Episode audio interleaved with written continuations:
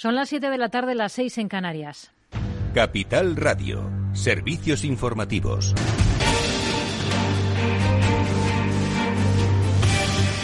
Muy buenas tardes. Jornada marcada por la presentación de resultados en nuestro país de grandes cotizadas. Al cierre del mercado se han conocido las cifras de Farmamar, que ha ganado 43,2 millones de euros en el primer semestre, un 62% menos que en el mismo periodo del ejercicio anterior. Se trata de cifras que coinciden, entre otros, con el incremento de la inversión en I+D y la caída en la demanda de los test diagnósticos de la COVID-19. Los ingresos de la compañía se reducen un 41% hasta junio y también baja el resultado bruto de explotación en Levida hasta los 40,6 millones. Ha presentado Viscofan, que cierra el semestre con un beneficio de 64,1 millones de euros, lo que supone un incremento del 11,8%. Y cifras también de Colonial. Su beneficio ha alcanzado los 162 millones de euros en los seis primeros meses del año, en contraste con las pérdidas de 26 millones que se anotaba en el mismo periodo del ejercicio anterior por el impacto de la crisis del coronavirus en el valor de sus activos. Otra de las que ha publicado al cierre es OH ahora OHLA, y logra hasta junio un beneficio neto positivo por primera vez en cuatro años. Sus cuentas arrojan ganancias de 75,4 millones de euros frente a los números rojos de 38,5 del primer semestre de 2020. Mañana viernes se celebra en Salamanca la vigésimo cuarta conferencia de presidentes, una cita que estará marcada principalmente por el plante del presidente catalán Pere Aragonés. Vamos con los datos. Guillermo Azaola. Por ese plante y por las quejas de algunas comunidades autónomas, principalmente del PP, por el formato de esta reunión, critican que el jefe del Ejecutivo haya incluido tan solo dos puntos en el orden del día y que los mandatarios autonómicos dispongan nada más que de cinco minutos para exponer sus planteamientos. El líder de la oposición, Pablo Casado, habla de despropósito. ¿Quién utiliza la conferencia de presidentes para no dialogar con ellos? Sánchez, que ha mandado dos líneas en orden del día. Eso es diálogo. Presidentes autonómicos están hartos, con razón y están hartos además de que se establezca un mercado persa de si tú vienes a la conferencia de presidentes, como eres del PNV, te voy a dar la tasa Tobin, la tasa Google, te voy a dar los impuestos del comercio exterior, un respeto. Pedimos un respeto y si no, que no la convoque. En cambio, el presidente del Gobierno, Pedro Sánchez, saca pecho y pide diálogo. Sobrados motivos, sobrados argumentos para celebrar este tipo de espacios de foros de diálogo, de encuentro. Y eso es lo que me gustaría pedir sobre todo a, los presidentes autonómicos del Partido Popular, que, nos encontremos, que utilizamos este foro, que lo utilicemos para, para el diálogo y no para una lucha partidista, porque son importantes los temas que vamos a tocar. El juez de la Audiencia Nacional, Manuel García Castellón, ha decidido archivar para Repsol y CaixaBank, así como para el presidente de la primera, Antonio Brufao, y el expresidente de la segunda, Isidro Fainé, la investigación sobre la contratación por parte de ambas empresas del comisario José Manuel Villarejo para presuntamente espiar al entonces jefe de SACIR, Luis del Rivero. En esta pieza separada 21 de la macrocausa Tanden, el magistrado investiga la contratación en 2011 por parte de ambas de la compañía CENI el buque insignia del grupo empresarial de Villarejo, con el presunto objetivo de que espiara a Del Rivero para impedir que se hiciera con el control de Repsol, de la que CaixaBank es uno de los principales accionistas a través de su alianza con la empresa mexicana Pemex. Miramos ahora a los mercados. Claves del mercado. A esta hora echamos un vistazo al principal mercado del mundo, al estadounidense. Se mantiene el tono positivo que hemos visto desde el inicio de la sesión. Los avances para el Dow Jones de Industriales son de medio punto porcentual hasta 35.122 puntos. El S&P 500 también sube medio punto porcentual. Algo menos avanza el Nasdaq 100, un 0,29% en estos instantes. Dentro del S&P 500 hay movimientos destacados en positivo. Por ejemplo, Advances Microdevice, después de presentar resultados, está subiendo en bolsa casi un 7%. La caída más destacada es la de Citrix, con un descenso del 14% en estos momentos, en un día en el que en el mercado español el IBEX ha cerrado el día con alzas del 0,60% hasta los 8.786 puntos. En el mercado de divisas y según las pantallas de XTV tenemos al cruce euro-dólar en estos instantes en 1,1882 unidades. Es todo por el momento. Siguen escuchando Capital Radio.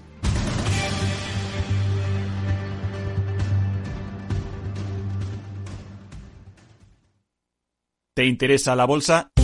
Compra y vende acciones o ETFs con 0 euros de comisión hasta 100.000 euros al mes con XTB. Vente al broker mejor valorado por sus más de 300.000 clientes según Investment Trends y al mejor broker para operar según Rankia. xtb.es. Riesgo 6 de 6. Este número es indicativo del riesgo del producto, siendo uno indicativo del menor riesgo y 6 del mayor riesgo. Capital Radio. Siente la economía.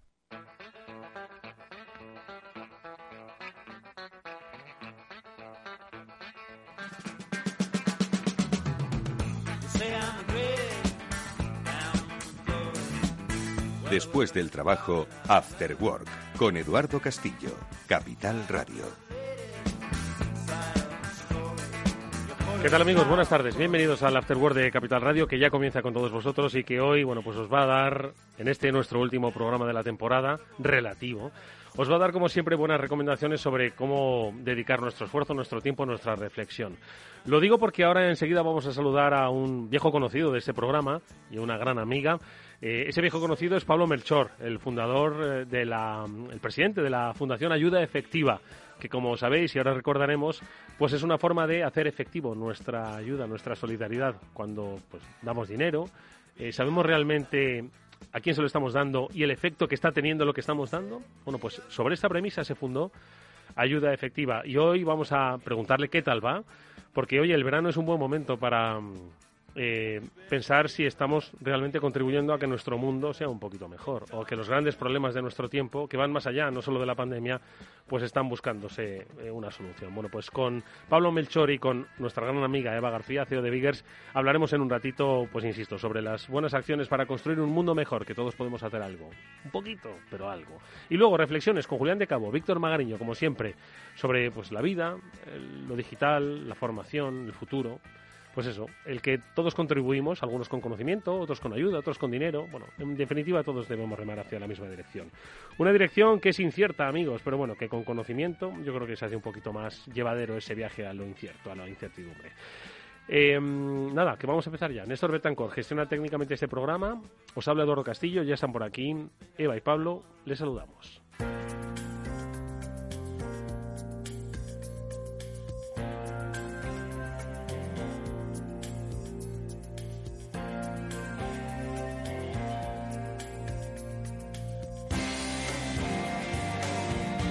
Bueno, pues ya están con nosotros nuestros eh, amigos, nuestros eh, invitados. Eva García, CEO de Biggers. Eva, ¿qué tal? ¿Cómo estás? Buenas tardes.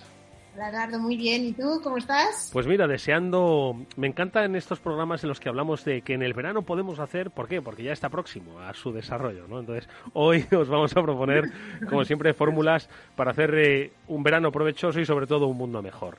Y lo vamos a hacer con la ayuda de mm, eh, la Fundación Ayuda Efectiva, que tú nos presentaste en este programa y que nos gustó muchísimo la iniciativa, ¿no? Porque no sé si lo he explicado bien al principio. ¿Tú quieres saber exactamente cuál es el efecto real que puede tener ese euro que tú has donado para esta causa?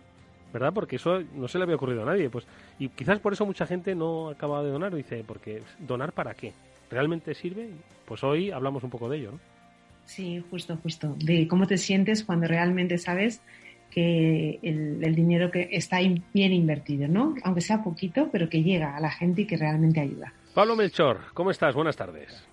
Hola Eduardo, ¿qué tal? Pues nada, encantado de estar aquí con vosotros otra vez. Igualmente, de que nos actualices cómo vais, porque la última vez que estuvimos hablando es cierto que hoy parece que solo hay lucha y ojos para el coronavirus, la lucha contra la pandemia por coronavirus. Eh, ya nadie menciona el SARS-CoV-2, ¿no? que es así como la nomenclatura científica lo, denominó, pero como recordarás eh, la última vez que tú y yo hablamos, es que todavía sigue habiendo grandes problemas en nuestro tiempo, grandes problemas de, saludar, de salud, grandes problemas cercanos a, a epidemias, que no pandemias, que todavía necesitan nuestra ayuda ¿no? y que quizás no tienen los focos mediáticos que sí que tiene el coronavirus, Pablo. Así es, así es. Es que yo, todo lo relativizo eh, cuando miro las cifras, ¿no? Eh, eh, últimamente hay una que sigo mucho que es la gente que vive en pobreza extrema y siempre estoy pensando cómo, cómo imaginar lo que es vivir en pobreza extrema, ¿no? Entonces, es gente, es, ahora mi forma de contarlo es, imaginad que vuestra nómina a fin de mes la abrís y pone 35 euros todos los meses. Pues en esa situación hay 700 millones de personas. Entonces, claro, con 35 euros al mes es que no tienes nada de lo que nosotros damos por sentado. Y los problemas de salud que para nosotros son menores y se resuelven con una visita al centro de salud eh, pueden resultar mortales. Entonces, la perspectiva es tan diferente que yo creo que merece la pena de vez en cuando levantar la cabeza, sacarla un poco de las noticias, como comentas, Eduardo, del COVID y, bueno, tener un poco más de perspectiva de, cómo está el mundo en su conjunto y, en qué posición del mundo estamos nosotros, que es de un privilegio impresionante, inaudito en la historia de la humanidad, diría. Es que además, eh, fíjate, es una al oírte ahora, ¿no? Sobre sobre los datos, eh, estamos en una especie de paradoja, ¿no? Porque nos hemos acostumbrado al dato y a la estadística que nos ha hecho fríos frente a un 80% de la población está en riesgo de pobreza, pero es un 80% y estamos enfriando el dato porque al final no sabemos contabilizarlo, ¿no? Entonces, nosotros lo que queremos hacer, o vosotros desde Ayuda Efectiva, lo que queréis es que también a través del dato emerjáis la realidad que hay detrás, que subyace detrás de ese dato frente al que muchos nos hemos insensibilizado, ¿no? Es como lo que nos está pasando con el coronavirus. 6.000 contagiados, ¡guau! Pues es, un dato, ¿no? Entonces, pero hagamos real ese dato, pongámosle emociones y sensaciones a ese dato, ¿no, Pablo? Exacto, sí, sí. O sea, yo siempre intento, intento traducir las cifras a algo que podamos entender mejor, ¿no? Entonces, eh, de nuevo, o sea, ya sabes que siempre estoy mirando, siempre estoy buceando, ¿no? Eh, la malaria, que es uno de los, de los grandes problemas a los que nos dedicamos, cada día mata 750 niños, entonces menores de 5 años. ¿vale? Yo, imagino el drama que es que en esta urbanización en la que estoy mirando por la ventana haya muerto un niño de menos de 5 años, ¿no? Sería, o sea, no hablaríamos de otra cosa porque estaríamos horrorizados. Bueno, pues hay 750 casos exactamente iguales que ese todos los días, ¿no? Entonces, eh, creo que no tenemos que imaginarlos en abstracto, sino imaginar cómo serían si ocurrieran aquí al lado, ¿no? Ese niño que nosotros conocemos, porque para sus padres, para su familia, para los vecinos que viven, que viven esa muerte es exactamente igual que como sería para nosotros, igual de dolorosa y dramática. Pues ayuda efectiva precisamente lo que hace también es eh, eh, poner eh, nombres y apellidos, vamos a decirlo así, a esas cifras. Son 700 niños los que mueren cada día por la malaria, pero con nuestra ayuda podemos hacer que se salven vidas, además que se contabilizan. Son 40 vidas salvadas. por ejemplo, en el impacto económico de la desparasitación. Es algo Quiero decir que estoy viendo ahora mismo una ayuda efectiva. En esto consiste ayuda efectiva, en decir, oye, esta ayuda ha servido para salvar tres niños, quince niños, catorce personas, mil personas. Exacto, esa es la idea. Y, además intentamos, no solo eso, por un lado mostramos el impacto agregado, porque es bonito ver lo que estamos consiguiendo juntos, pero también a cada donante le decimos lo que individualmente su donación está logrando.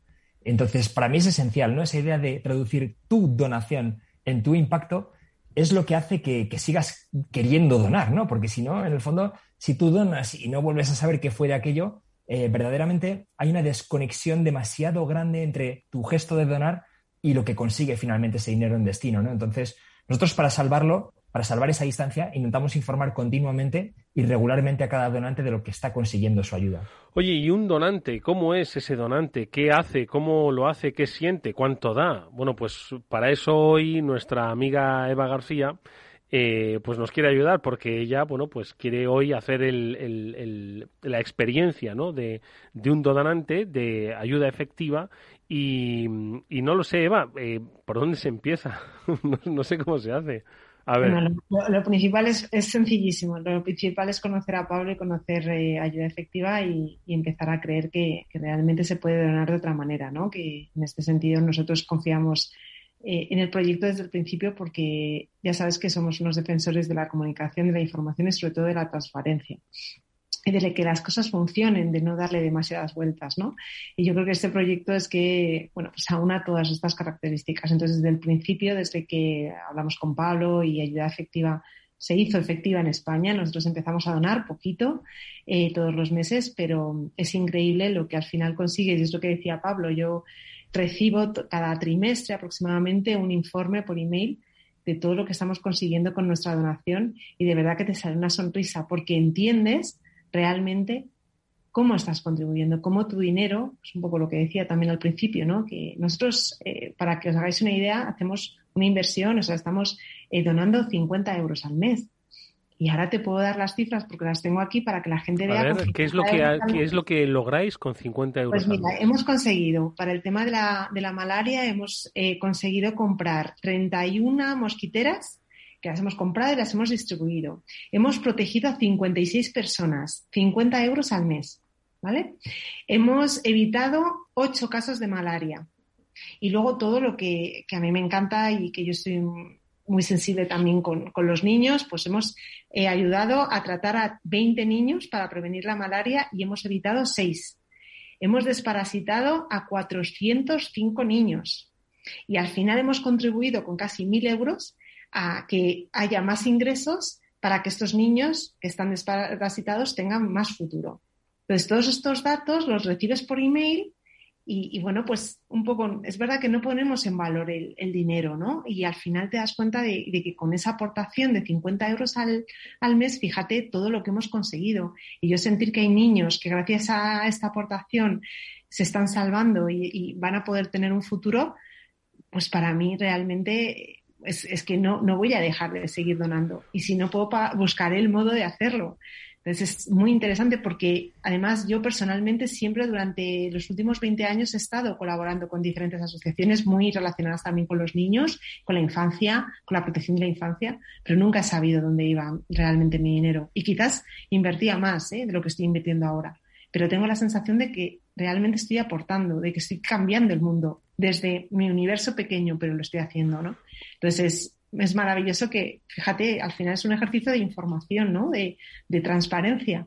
Y creo que realmente es muy diferencial, que no, se está haciendo así en ningún otro proyecto de estas características. Claro que no, porque si algo tiene ayuda efectiva, Pablo, es eh, pues eh, precisamente la particularidad de su acción, ¿no? Que es, que yo creo que tiene varias fases, ¿no? Primero es la propia captación de esa inversión, de esa donación, luego hacer llegar eh, esa donación de una manera eficaz a pues quien lo necesita por el motivo que se necesita, ¿no? Encontrar esos cauces que muchas veces no son nada fáciles y luego, por supuesto, tener la capacidad para medir el impacto real de aquello que se ha logrado llegar a, llevar a ese sitio, ¿no? Entonces, entiendo que ese proceso, que es lo que no se ve, que al final se ve en un informe y dicen, oye, lo han logrado. Sí, pero antes, ha costado llegar y ha costado calcular, ¿no? Sí, sí, sí. De hecho, hay mucho trabajo previo porque, claro, eh, eh, eh, las cifras de EVA son posibles porque no canalizamos el dinero a cualquier proyecto. No basta con que un proyecto sea bueno o haga algo útil, porque nuestra forma de ver las cosas es que siempre vamos a tener recursos limitados. En el caso de EVA, 50 euros al mes. En el caso del conjunto de nuestros donantes, otra cantidad mayor, pero siempre limitada. Entonces, consideramos que es esencial priorizar. Y nosotros, antes de empezar, antes de ofrecer, antes de solicitar una donación a nadie, lo que hacemos es seleccionar los proyectos que con una misma cantidad de dinero ayudan a más personas. Y por eso un donante como Eva puede conseguir cifras tan espectaculares. ¿no? Han desparasitado a 400 niños. Bueno, ¿por qué? Porque nosotros hemos identificado un proyecto en el que se consigue por menos de un euro desparasitar a un niño, que es una de las intervenciones que más afecta a los ingresos futuros, ¿no? al liberar a los niños de gusanos parásitos que afectan a su desarrollo y a su asistencia a clase. Tiene un montón de efectos eh, perniciosos. ¿no? Entonces, esa selección previa, que lleva muchísimo trabajo y en la que nos apoyamos en partners internacionales impresionantes, es la que nos permite conseguir que cada donante en el fondo maximice el impacto de cada euro que canaliza a través de ayuda efectiva. Oye, Pablo, estaba pensando que al final el, mundo es tan imperfecto, ¿no?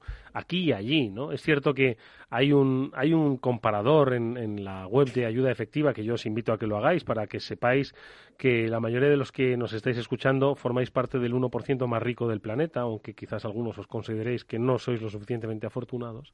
Pero eh, me pregunto, Pablo, si eh, eh, ayuda efectiva mira un poco más cerca, porque es cierto que se han, se han visto oye, circunstancias difíciles ¿no? con la pandemia y de alguna forma os habéis planteado, habéis pensado la posibilidad de mirar posibles acciones eh, pues aquí, no sé si en España o bien en Europa o bien en, este, en ese entorno que muchos pensamos que es absolutamente cómodo ¿no? frente a lo que se vive pues, en zonas de África o en zonas de Asia o en zonas de Hispanoamérica.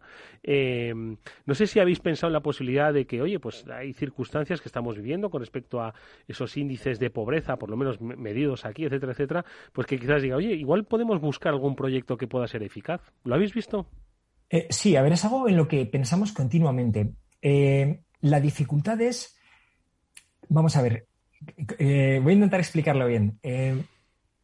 La tendencia a lo que tendemos todos es a fijarnos en lo cercano, ¿no? Estamos programados evolutivamente para que nos importe mucho más la gente que tenemos cerca. Y realmente el ejercicio difícil es que nos puede importar gente que está lejos. Y cuando comparamos la situación de esa gente que vive con la nómina de 35 euros al mes de la que hablaba, eh, es que eso está, no sé, 10 veces por debajo de lo que consideraríamos pobreza en España, o, o, 20 veces por debajo, ¿no? Entonces, si consideras que una vida humana tiene el mismo valor en, lugar del, en cualquier lugar del mundo y te lanzas a un proyecto como ayuda efectiva que intenta tener, el máximo impacto positivo posible, realmente hay, hay tanto por hacer en sitios muchísimo más pobres que nos cuesta priorizar un proyecto en España. ¿no? Solo por darte una idea, de, de nuevo, hay, hay, que tirar de cifras que al principio son frías, pero creo que estas se van a ver claras. En España, en salud per cápita, por cada persona, gastamos algo más de 3.000 dólares. Las comparaciones internacionales se suelen hacer en dólares. Bueno, pues Kenia, que es uno de los países que mejor está en el África subsahariana, gasta 57 dólares al año por persona, ¿vale? 3.000 en España, 57 en Kenia. Entonces, claro, eh, eh, está todo por hacer, ¿no? Realmente hay gente que está tan desprovista de todo que partiendo de esa idea un poco del valor de una vida humana eh, equiparable eh, donde hayas nacido, ¿no? Eh, pues todo nos lleva a actuar allí. De hecho, es que lo pensamos poco, ¿no? Ahora se habla mucho de discriminación, ¿no? Discriminación, pues, por género, racial, por diferentes motivos, ¿no?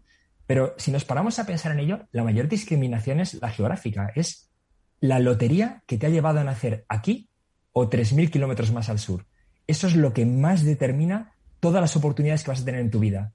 Pero claro, como esos 3.000 kilómetros están lejos, no lo vemos, ¿no? Y nosotros intentamos intentamos hacer que eso sea más cercano y más tangible, ¿no? Oye, pues eh, no quiero desaprovechar estos últimos minutos para volver a invitar. Siempre hemos eh, que hablamos con, Pablo Melchor, presidente de la Fundación Ayuda Efectiva, pues hablamos de la malaria, ¿no? Porque, oye, pues es, algo que, que, está y sigue, ojo. Y cuando el día que se acabe el coronavirus, la malaria va a seguir, ¿de acuerdo? Pero hoy me quería centrar en otra cosa, en la vitamina A para los niños. Cuéntanos un poco ese programa, venga, en estos tres minutos que nos quedan. Venga, perfecto. Eh, vitamina A, ¿vale? Algo que para nosotros casi suena un poco tonto, ¿no? Un suplemento en la farmacia, a lo mejor, para, evitar los catarros, ¿no? Eh, bueno, pues hay regiones del mundo en que los niños tienen tal carencia de vitamina A, o sea, tal falta de nutrientes básicos, que cada año entre 250.000 y 500.000 pierden la vista. ¿vale? O sea, es, realmente es tremendo, ¿no? O sea, pensar que algo, una falta de alimentación te puede llevar a perder la vista es realmente dramático. Y los que llegan a estar tan mal, eh, la mitad de ellos acaban muriendo un año después. Bueno, suplementar vitamina A a un niño en un lugar remoto nos cuesta 3 euros. Entonces, por 3 euros al año, podemos evitar que miles de niños pierdan la vista. Entonces, de nuevo, lo dramático de, estos programas en los que trabajamos es que no son como el cáncer o, o, el COVID cuando no había vacuna, ¿no? Que no sabemos cómo tratarlos. No, no sabemos perfectamente cómo solucionarnos y simplemente falta el dinero para que la medicina esté en el lugar adecuado. Entonces, es otra intervención que tiene un impacto tremendo, ¿vale? Cuando hacemos nosotros nuestros cálculos complicados y demás, eh, sabemos que donando algo más de 2.000 euros salvas la vida de un niño. Em, es que es increíble, ¿no? Puedes comprarte un nuevo ordenador o salvar la vida de un niño. Eh, verdaderamente, en términos de impacto, es, lo que consideramos una ganga en cuanto a impacto, ¿no? Es lo que te permite permite que, muchos de nosotros pudiéramos ser superhéroes. Eva, eh, venga, anima a la gente, porque tú eres eh, eh, donante de ayuda efectiva. Anímales, venga. Sí, es que yo sé que hay muchísima gente que nos está escuchando, que nos puede seguir por redes sociales, que realmente quiere ayudar y que está sensibilizada sobre todo con todo el tema de los niños, etcétera, ¿no? Eh, yo por mi experiencia animo a todo el mundo realmente a conocer ayuda efectiva, a conocer un poco más a Pablo, a su equipo y a que realmente vean que, todo ese dinero, sea mucho, sea poco, funciona y, al final cuenta y hace que realmente podamos salvar vidas y sobre todo que demos futuro a esos niños, que yo creo que eso es la clave, ¿no? Porque al final se trata de que crezcamos como sociedad eh, a nivel mundial, no solo local, un poco como decía Pablo. ¿no? Entonces yo ya te digo, animo porque la experiencia realmente es totalmente diferencial y, bueno, pues la sensación es siempre de, que realmente estás ayudando y que tu dinero cuenta. Y para mí eso es lo más importante. Bueno, pues eh, de manera individual, como personas, como organizaciones, porque al final Eva, cuando habla en plural, está hablando de Biggers, del equipo de mm. profesionales de comunicación corporativa, 50 euros al mes, eh, que si son, si estamos hablando de que con 3 euros al año eh, mejoramos el suministro de vitamina A para los niños y que tengan una mejor visión, imaginaos lo que se puede hacer con 50 euros. Es decir, que es que al final se contabiliza. Este es el, eh, el, objetivo, este es el logro de ayuda efectiva. Pablo Melchor es su fundador, nos encanta hablar con él, nos encanta que os animéis a eh, visitar ayudaefectiva.org y ahí está lo que podéis hacer por un planeta mejor. Pablo, como siempre, enhorabuena. Muchas gracias, hasta muy pronto. Muchísimas gracias a ti, Eduardo, y muchas gracias a Eva también por estar aquí. Eva, como siempre es un placer escucharte y, que nos inspires. Gracias como siempre. Gracias a ti, Eduardo. Amigos, nos vemos, eh, por supuesto, en este programa próximamente. Eva, vamos a hacer una pausa para un breve consejo y seguimos con más reflexiones. Si inviertes en bolsa, esto te va a interesar. XTB tiene la mejor tarifa para comprar y vender acciones y ETFs, cero comisiones hasta 100.000 euros de nominal. Si inviertes en bolsa o quieres empezar, más sencillo e imposible. Entras en xtb.es, abres una cuenta online y en menos de 15 minutos compra y vende acciones con cero comisiones Además, con una atención en castellano y disponible las 24 horas al día. ¿Qué estás esperando? Ya son más de 300.000 clientes los que confían en xtb.es. Riesgo 6 de 6, este número es indicativo del riesgo del producto, siendo 1 indicativo del menor riesgo y 6 del mayor riesgo.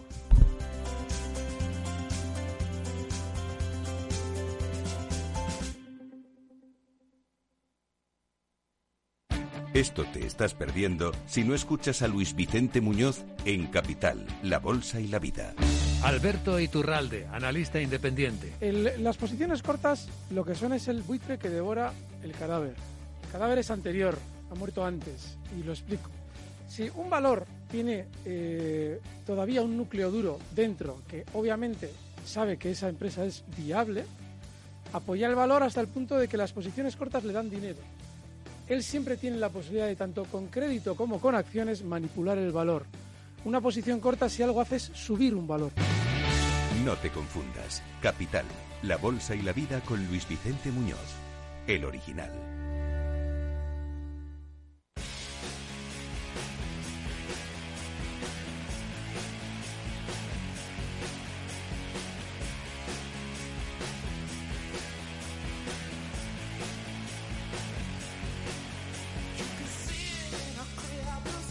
Eduardo Castillo en Capital Radio, After Work.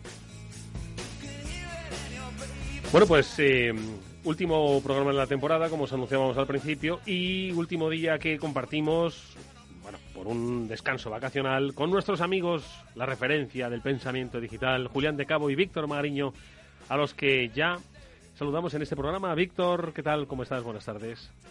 Hola Eduardo, Julián y audiencia en estas tardes estivales calurosas madrileñas. De mucho calor, ¿eh? De mucho calor. Hacía tiempo que no hacía tanto calor en Madrid, ¿eh? Será el cambio climático. Bueno, el un año hacía más o menos. El próximo año eh, hará frío y también será el cambio climático. Julián de Cabo, buenas tardes. Muy buenas y sudorosas tardes, Eduardo. La verdad es que qué corto se ha hecho este año otra vez. Madre mía, ha pasado volando, ¿eh? Volando, literalmente. Es una coincidencia, ¿no? De, con muchas de las personas con las que hablamos, que seguro que han dicho, oye, es que se ha pasado volando. Hemos estado efectivamente tan pendientes de la evolución del coronavirus que los días pasaban, los días pasaban.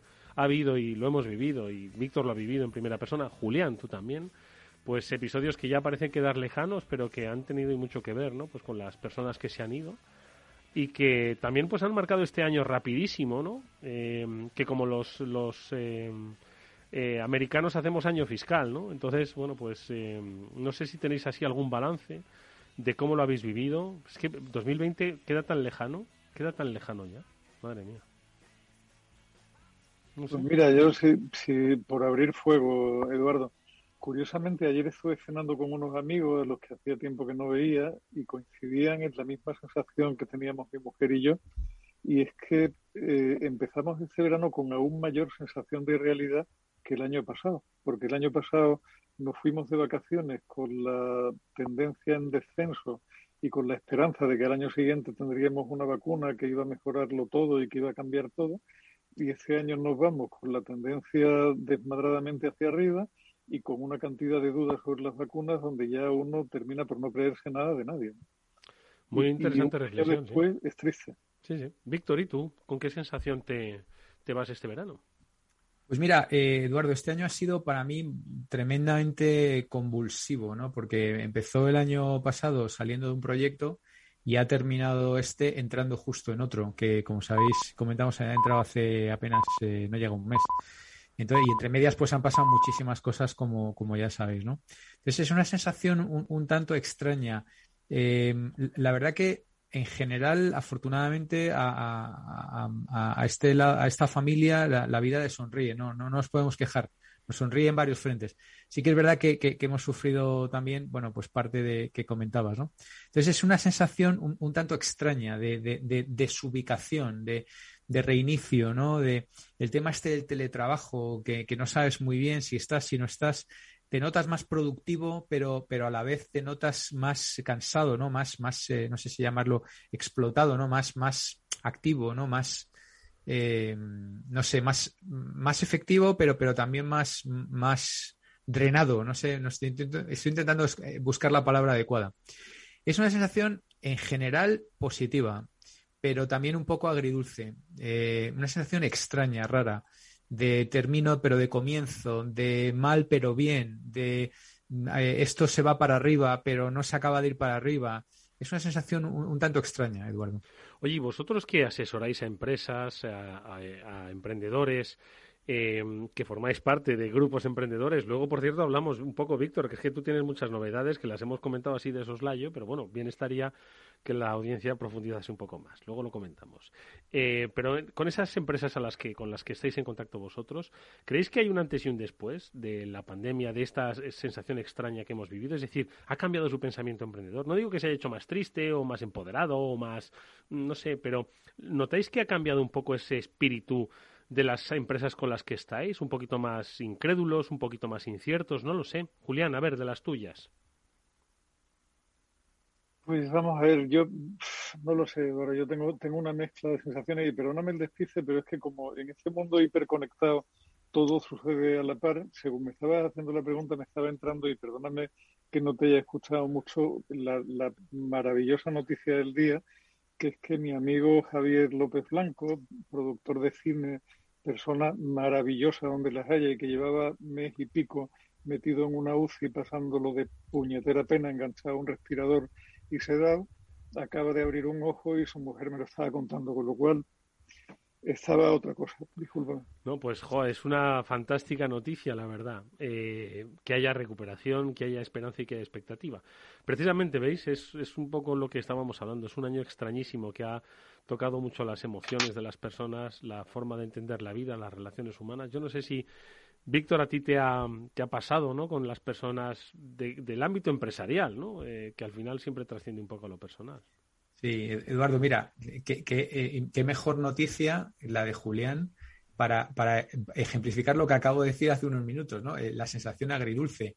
O sea, un, gran amigo saliendo, saliendo de la UCI y luchando por su vida y tal, y, por, otro lado, en, el ámbito empresarial, pues, pues mi, querido amigo Iván Navalón, y ya se puede decir porque es público, pues ha cerrado ayer la, venta de su compañía, eh, pues por una cifra realmente espectacular de las que hay pocas en España, ¿vale? Estamos hablando de, de varias decenas de millones de euros, ¿no? Eh, sí, un fondo, un fondo extranjero y, bueno, pues eh, aquí en, este, en este lado de Torlodones, pues estamos pues unos cuantos miles de veces más felices que... celebrándolo, claro, celebrando. Claro, claro.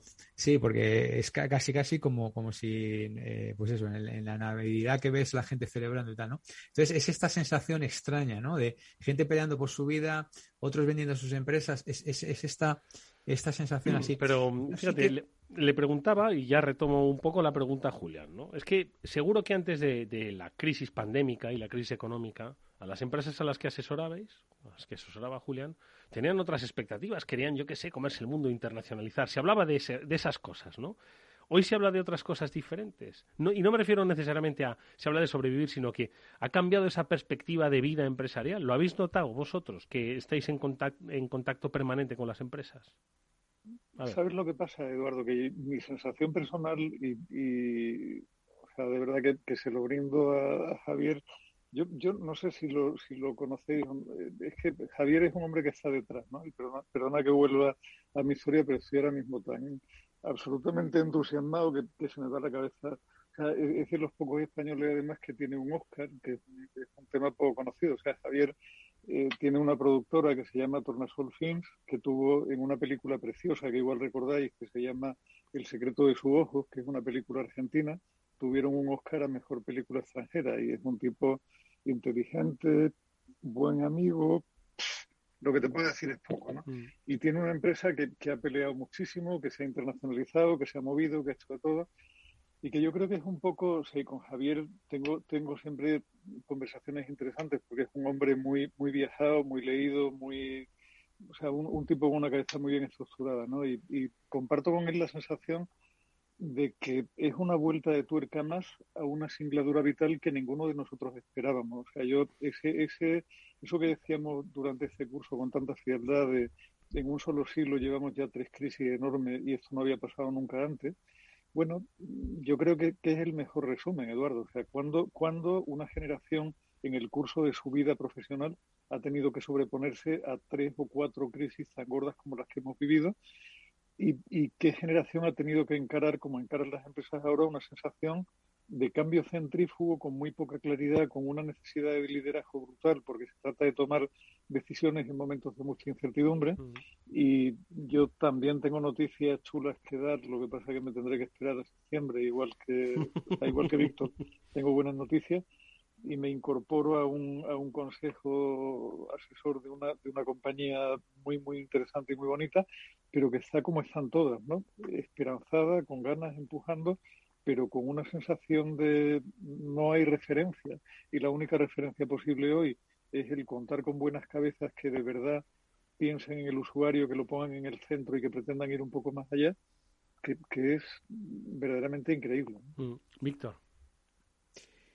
Bueno, eh, lo, que, lo que veníamos diciendo, ¿no? O sea, una, una, sensación un poco extraña. Sí que es verdad que los planes, en respuesta a tu pregunta, Eduardo, los planes de, eh, de las compañías con las que hablamos no han cambiado eh, esencialmente en su esencia, ¿no? Hablabas de internacionalización. Yo ahora mismo estoy en pleno proceso de internacionalización. Estoy contratando mucha gente para ese proceso, pero lo que sí que ha habido claramente es todavía más aceleración. Esa es la palabra. O sea, si ya antes íbamos deprisa, ahora vamos todavía más deprisa, ¿no? Y, todo el mundo habla de las reuniones de Zoom, todo el mundo habla de saltar de una a otra, todo el mundo habla de, de, mayor productividad, todo el mundo habla de intentar desconectar. Yo creo que este año va a hacer falta más que nunca esa desconexión digital que nos garantiza la ley porque esto a mí me da que en el medio o largo plazo pasa factura, ¿eh? esta, permanente conexión, está, es decir, todavía se nos podía exprimir un poco más. Todavía, todavía, parecía que no, pero todavía podíamos ir un poco más deprisa. Mm.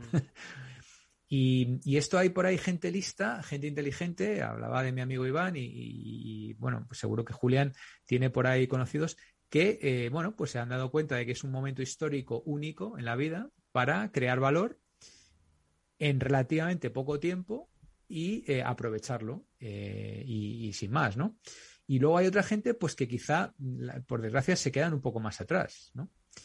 Entonces, yo estoy muy esperanzado. Ahora vienen un montón de, fondos de, Europa y, quiero pensar que se van a usar bien. Creo que, creo que es una oportunidad histórica. ¿Sabéis para qué? Julián y Eduardo también. Nosotros estamos en el business de, la educación, de la educación de contenidos, de la educación de, de, pozo, ¿no? De, en profundidad, no del cursito de tal o cual habilidad, ¿no? De, la que queda, de la que tiene pozo, ¿no? Temas de transformación digital, temas de, datos, de, en fin, data science, data analytics, eh, inteligencia artificial, eh, blockchain. O sea, quiero decir, es un momento que deberíamos aprovechar para cambiar eh, un poco el perfil medio del españolito medio. Y, y, estoy hablando también de lo público, fíjate creo que es una ocasión inmejorable de, formar un montón de gente también en el sector público. que de alguna manera se nos están quedando ahí un poco eh, como ajenos a todo esto, ¿no? Bueno, yo tengo aquí mi puesto estable y tal y ya no me preocupo mucho, pero luego en el fondo te confiesan que, se, que les preocupa esa desconexión con el mundo real, ¿no?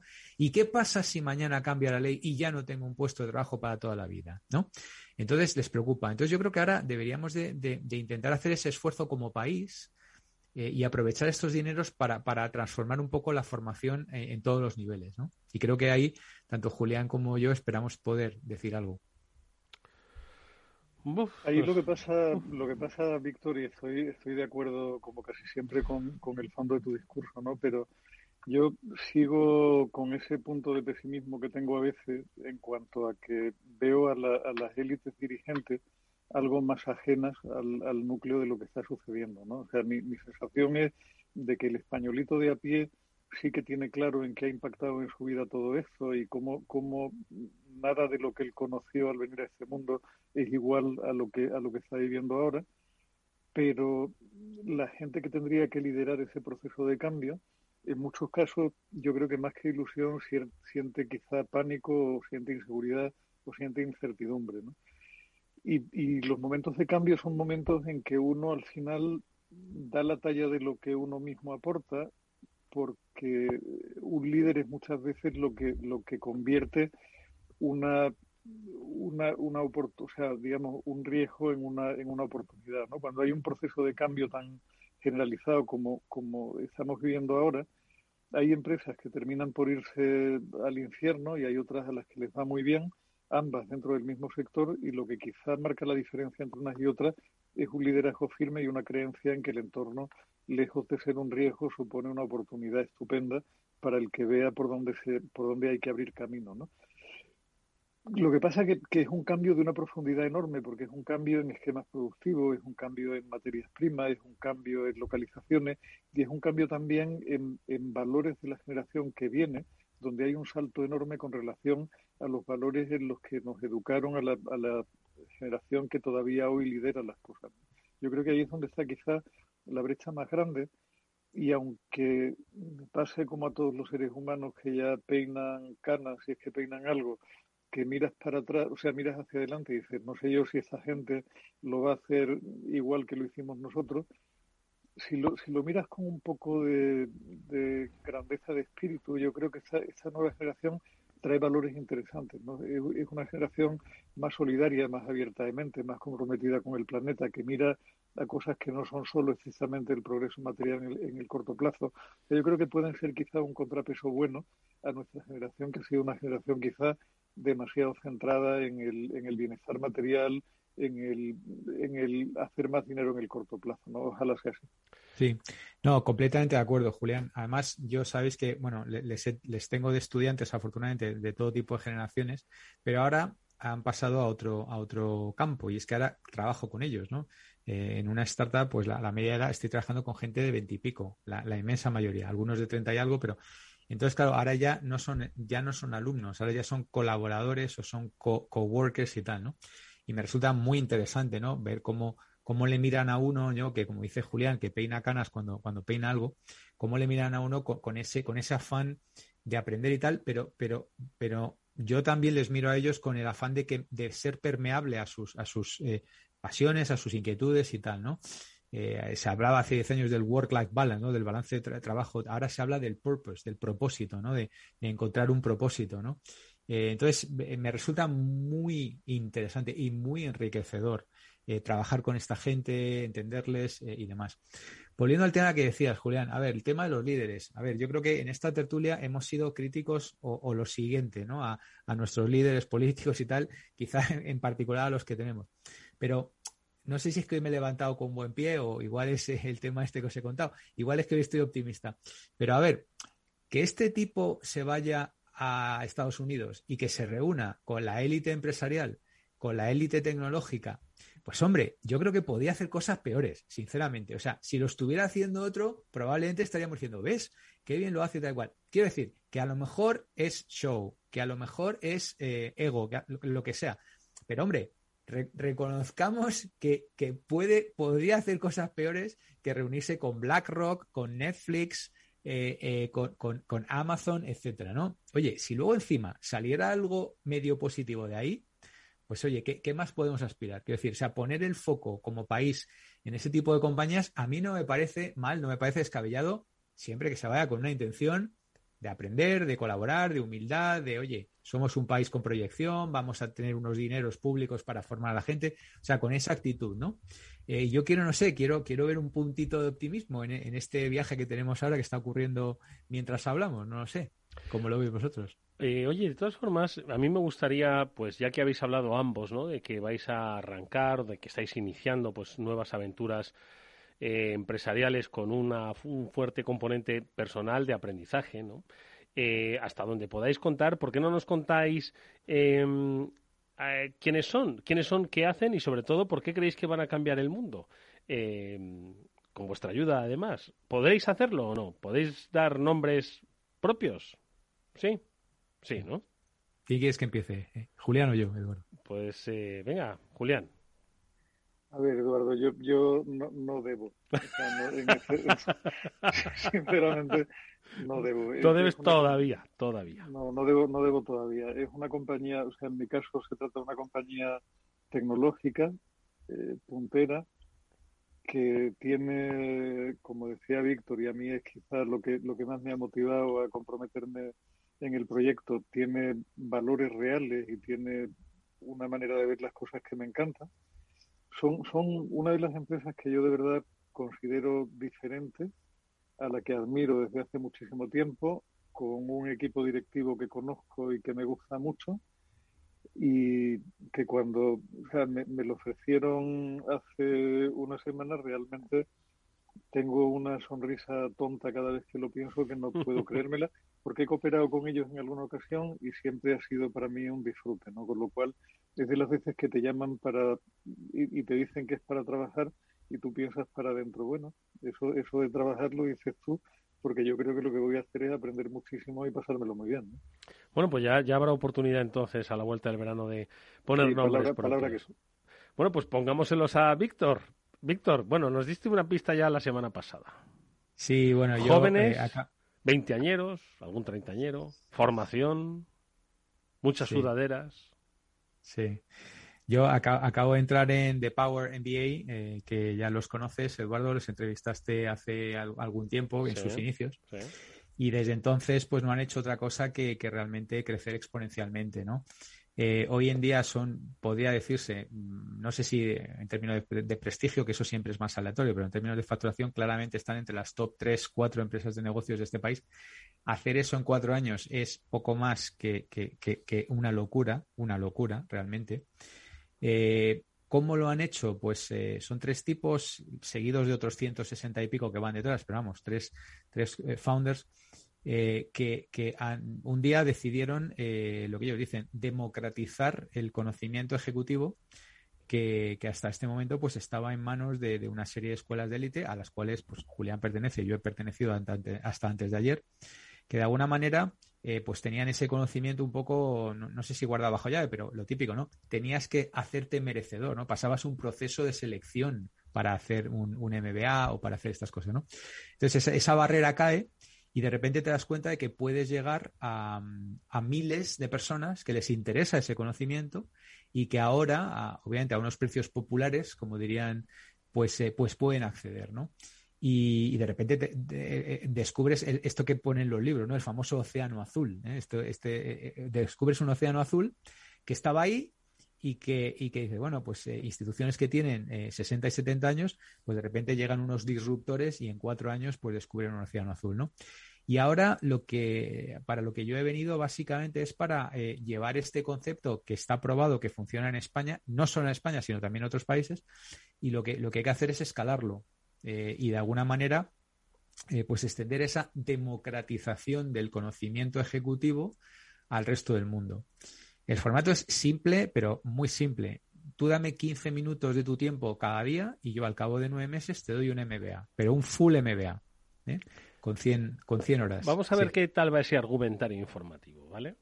No quiero decir, pero cuando te estaba escuchando Y recuerdo, yo creo que en algún momento lo, lo, hemos llegado a hablar. Llevamos hablando tanto tiempo que ya hasta se me olvida. ¿Os acordáis de los famosos MOOCs, ¿no? Que eran, no sé, ni, no sé ni lo que significaban las siglas, ¿no? Pero eran cursos masivos online, gratuitos, ¿no? Entonces decían, eh, los MOOCs es que vienen un poco a, con un elemento disruptivo, ¿no? Dicen, ya, pero es que lo importante, lo importante es el sello, ¿no? Dice, que es Harvard, ¿no? O sea, al final dice, es Harvard. Entonces, el MOOC, ¿quién te lo da? Harvard o te lo da este de aquí enfrente. ¿no? Entonces, recuerdo que se, produjo ese debate, ¿no? Y ya apenas nadie habla de los MOOCs. No sé cómo han ido evolucionando, ¿eh? No sé cómo han ido evolucionando. Entonces, eh, ¿qué importa? ¿El conocimiento que te daban esos MOOCs o la firma de Harvard que iba detrás de ese, de ese conocimiento, ¿no? Entonces, supongo que volvemos un poco a ese debate, ¿no? Bueno, yo, yo creo que importan las dos cosas, ¿no? Eh, eh, y, igual que también una tercera. No, no digo en absoluto que el, el, el, MOOC sea malo, todo lo contrario, ¿eh? Oye, estoy seguro que dices, uno aprende ese océano azul del que hablabas, ¿eh? Pero no te lo ha dado Harvard, ¿no? No, pero mira, curiosamente, eh, y esto es público, se puede hablar ya, Harvard, eh, una división de Harvard, Harvard Publishing, se nos ha aproximado para sacar certificaciones conjuntas. Entonces, que, que, una institución como Harvard, aunque sea Harvard Publishing. La he hecho adrede, podría haber hecho cualquier otra, pero joder, no, Harvard. Pero, pero, pero me resulta interesante porque efectivamente, oye, es el referente, ¿no? Harvard, MIT, Stanford, etcétera, ¿no? Aparte de, de la de Julián. Pero eh, se nos ha aproximado para sacar certificaciones conjuntas. Y gente con la cual yo no hablaba hace años me ha dado la enhorabuena por el nuevo puesto y me dice, oye, estoy haciendo las certificaciones de Harvard. Y esto ha sido unos días después de sacar las certificaciones de Harvard, ¿no? Entonces, eh, es que ocurren cosas increíbles, ¿no? O sea, vamos a sacar un canal en Amazon Prime, un canal de pago para que la gente pueda acceder a los contenidos del MBA en Amazon Prime, ¿no? O sea, es que son cosas que decir, pero, pero bueno, ¿estamos locos o qué? O sea, ¿alguien va a hacerse un MBA por Amazon Prime? Pues sí, ¿por qué no? Eh, va, vamos a tener un, un, una serie en Netflix. O sea, Netflix está invirtiendo millones de dólares en hacer una serie sobre The Power MBA. Eh, en fin, o sea, bueno, eh, no hace falta ver la, la, gente que está grabando por ahí. No sé, la semana pasada grabamos con Steve Bosniak. Es decir, quiero decir, o sea, es que acceder a este tipo de gente, pues para, de verdad, para mí personalmente es un sueño. Julián sabe perfectamente de quién estamos hablando, uno de los fundadores de Apple, ¿no? Sí, sí, sí. Está por ahí Pau Gasol, está, o sea, por, ahí, por ahí gente re, realmente potente, fundadores de, de Shazam, fundadores de Netflix, eh, en fin, o sea, acceder a, a esta gente y, y, todo bajo una premisa de permitir a la gente que se haga un MBA en sus retos libres. Mm. Eh, por ejemplo, se permite acceder al examen las veces que, ¿cómo es esto de que has suspendido el examen y ya no te puedes examinar más? No, no. Te examinas hasta, hasta que tengas el conocimiento suficiente para pasar el examen y no pasa nada, ¿sabes? Que estás en la piscina, estás en el autobús, estás en, en tu casa sentado cómodamente en el sofá, dispones de 15 minutitos, te haces tu sesión y te la das. Pero sí que es verdad, Eduardo, que lo has dicho tú muy eh, importante, el tema de los MOOCs y tal. O sea, esto no es una plataforma, esto es una business school, es una escuela de negocios, con la capa de servicios añadidos, con la personalización, con la capacidad de, de entregar contenidos eh, síncronos, eh, con la capacidad de, de ponerte delante eh, los, los, principales eh, talentos del mundo de, de, cualquier tipo de topic. ¿no? Eso es lo que te diferencia pues, de un Coursera, incluso hasta de un YouTube, ¿no? porque el conocimiento está ahí claro. disponible. Y luego la, la, otra parte que comentábamos, el tema de los eventos, Eduardo. ¿Vale? Porque ahí hay tres cosas, ¿no? Una escuela de negocios te da el título, te da el conocimiento y te da el networking. ¿Vale?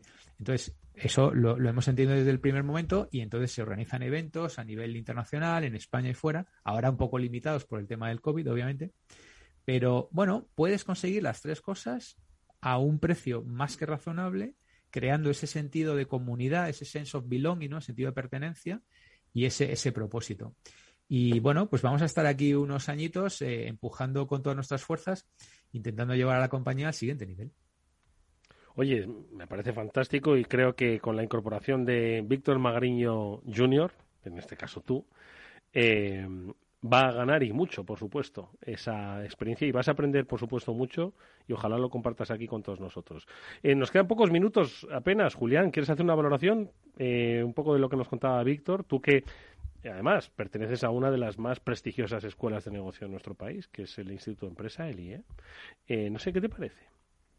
Pues vamos a ver, está claro el, el por qué han fichado a Magariño Junior, que, que, acaba de dejar clarísima su capacidad de venta y la capacidad que tiene de entusiasmarse con un proyecto y de, y de destacar sin sus duda, virtudes, sin duda. que, que, indudablemente las tiene, ¿no? O sea que, Yo no, no tengo mucha duda de que si hubiera sido el dueño de The Power NBA, hubiera fichado a Magariño para lo que lo han fichado, sin, sin mucha duda, ¿no? A ver, yo, yo creo que hay, o sea, que, que por supuesto en el mundo de la formación, como en cualquier otro, hay una evolución, como la hay en, todos los mundos hoy, que hay productos para todos los públicos, que hay todo tipo de gama y que hay todo tipo de necesidades de formación que cubrir y el, o sea, la mejor prueba del 9 de que eso es así está en el éxito de, de la iniciativa que está creciendo y está creciendo de una manera muy sana. ¿no? Que eso cubra las mismas necesidades que se satisfacen en un MBA clásico, ahí ya tengo, tengo bastantes más dudas, ¿no? Y, y, probablemente el punto, y, y, no por casualidad Magariño, que es un hombre que sabe lo que hace y cómo lo posiciona, no por casualidad se ha referido a ello en tercera posición, el, el, tema clave me parece el networking, ¿no? Al final el contenido no va a ser muy diferente en The Power MBA, en Harvard, en el IE, o en una escuela de tercera división regional de Melilla en un momento dado, porque el conocimiento sobre management es el que es y ni Harvard ni nadie van a inventar nada nuevo y lo que se hace en Harvard hoy se está explicando en Madrid mañana y en Melilla pasado mañana. Ahí no vas a marcar diferencia nunca. Donde está la diferencia está en el acceso a un profesor que lo ha practicado y que lo ha vivido en primera persona y que te escucha a ti individualmente y responde tu duda y te hace profundizar en un tema y te propone retos en la capacidad de trabajar durante todo el año con compañeros bien seleccionados que vienen de empresas relevantes, que tienen experiencias relevantes en sectores interesantes a lo largo de todo el mundo y que el llevar esa marca puesta en el pecho te va a hacer una, un cierto paracaídas durante toda tu vida y te va a abrir muchas puertas. ¿no? Es donde yo creo que está quizá el, pero, pero claro, alguna recompensa debe tener el hecho de venirte a Madrid a hacer un esfuerzo continuado de un año versus pegarte una serie de visualizaciones de vídeos durante un tiempo perdido a medida que tú puedes hacerlo. ¿no? Oye, eh, Víctor, ¿cuánto tardaría yo en estudiar uno de esos? Yo no soy buen estudiante, ¿eh? ya va, por, va eso por delante. 15 minutos cada día, Eduardo, al cabo de nueve meses te damos un full MBA. 15 minutos al día, ¿no puede ser media hora y, por ejemplo, un par de días libro? Bueno, sí, eso ya a tu ritmo, claro, vale. claro, sí, sí. sí, sí bueno, es que te lo digo porque, mira, cuando, a la vuelta del verano le vamos a dar una vuelta. Igual me pongo de conejillo de indias y ya quizás algún día puede estar en esta tertulia pues con cierta altura intelectual como tenéis vosotros. ¿Os parece? Y me pongo a probarlo. Y oye, y decimos, oye, funciona que igual lo que no funciona soy yo y sí funciona el Power MBA. Y bueno, no lo sé, ya lo descubriremos. En fin, en cualquier caso, amigos, os deseo toda la suerte del mundo porque las empresas a las que asesoráis cuentan con los mejores. Eso está muy claro, lo habéis dejado claro todas estas semanas de compromiso con los oyentes del After Work eh, y que os desean, por supuesto, un merecidísimo descanso. Nos alegramos muchísimo, Julián, por tu amigo y por su familia y todo su entorno que esa recuperación vaya a más y que pues este sea pues eso el verano de la inflexión que nos devuelva a todos un poquito de ilusión. Amigos descansad. Nos vemos a la vuelta en unas pocas semanas. Víctor Magariño Julián de Cabo es un gusto teneros en el Afterwork hasta muy pronto amigos. Un placer y hasta la vuelta Eduardo y Víctor Muchas gracias y todos todos de vuelta sanos y salvos. Eso es, id con cuidado, id con cuidado. Amigos, que nos despedimos nosotros hasta, pues eso, la temporada que viene. No obstante, en la semana que viene por ahí andaremos con algún que otro programa de ciberseguridad, algún que otro programa empresarial. Néstor Betancor gestionó técnicamente el programa. Vamos a ver si le dan vacaciones, que lleva todo el año trabajando. Amigos, os hablo Eduardo, eh, Eduardo Castillo. Las ganas que tengo de irme de vacaciones. Adiós.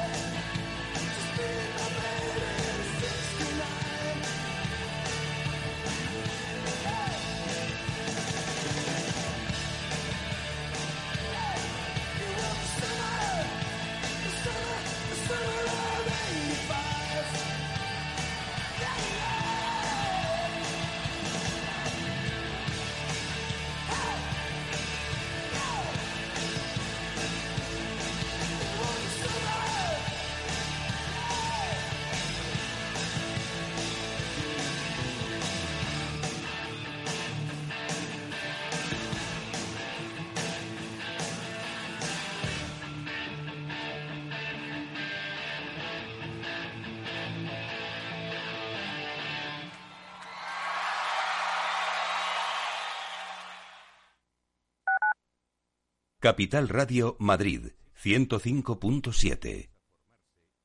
Gráficas Naciones. Más de 50 años de experiencia en el sector de las artes gráficas. Apostamos por la última tecnología tanto en impresión offset como en digital y gran formato. Realizamos todo tipo de impresión. Tarjetas de visita, folletos, libros, vinilos, decoración y montaje de stands. Más información en el 91 629 2145 o en gráficasnaciones.es.